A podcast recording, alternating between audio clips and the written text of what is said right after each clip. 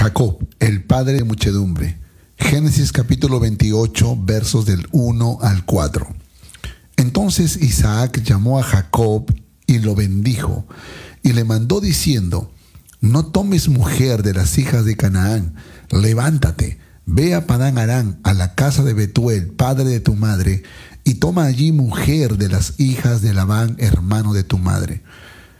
Y el Dios omnipotente te bendiga y te haga fructificar y te multiplique hasta llegar a ser multitud de pueblos y te dé la bendición de Abraham y a tu descendencia contigo para que heredes la tierra en que moras que Dios dio a Abraham.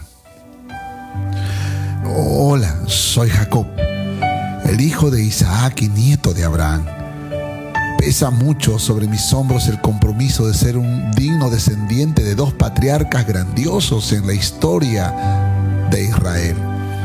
Pero seguro ustedes ya saben que por la gran misericordia de Dios fue mi generación que el pueblo de Dios se formó. Dios me dio muchos hijos, nietos y bisnietos, y todos ellos conformaron el inicio del pueblo de Israel. Es increíble cómo Dios puede convertir un forastero, como lo era yo, en un padre de muchedumbre. Eso fue lo que Dios hizo conmigo y estoy seguro que también lo puede hacer contigo. No importa cuál sea tu historia, Dios puede escribir una nueva historia en tu vida. Esaú y yo nacimos el mismo día, somos mellizos.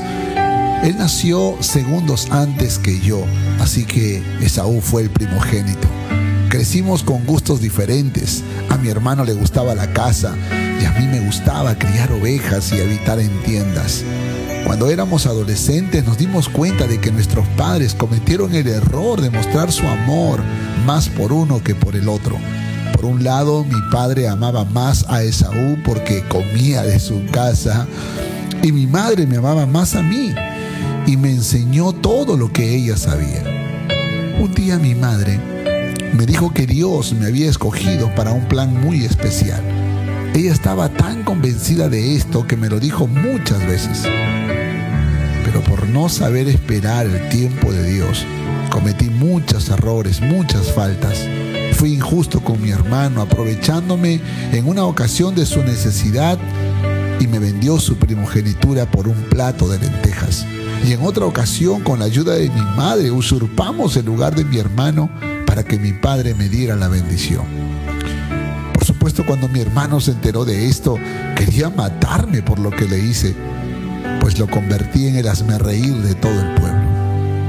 Pasaron muchos años para que me perdonara y en ese tiempo Dios me llevó por un proceso que marcó poderosamente mi vida.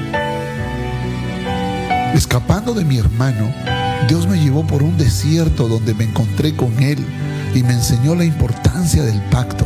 Una mañana cuando estaba durmiendo me habló y me dijo, yo soy Jehová, el Dios de Abraham, tu padre, el Dios de Isaac. La tierra en que estás acostado te la daré a ti y a tu descendencia. Será tu descendencia como el polvo de la tierra y te extenderás al occidente, al oriente, al norte y al sur y todas las familias de la tierra serán benditas en ti y en tu simiente.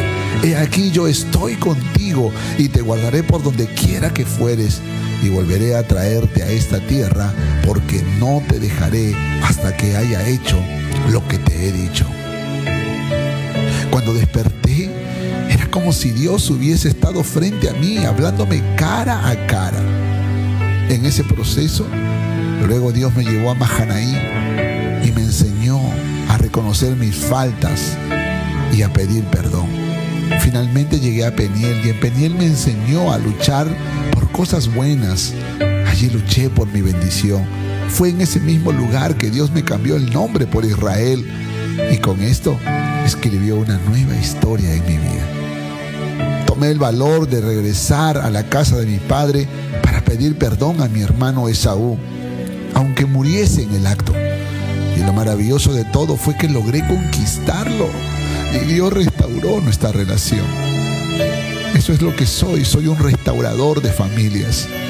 Y todo empieza con la humildad para reconocer nuestras ofensas o con la misericordia para perdonar las ofensas de los demás. ahora es tu turno de ser un restaurador de familias.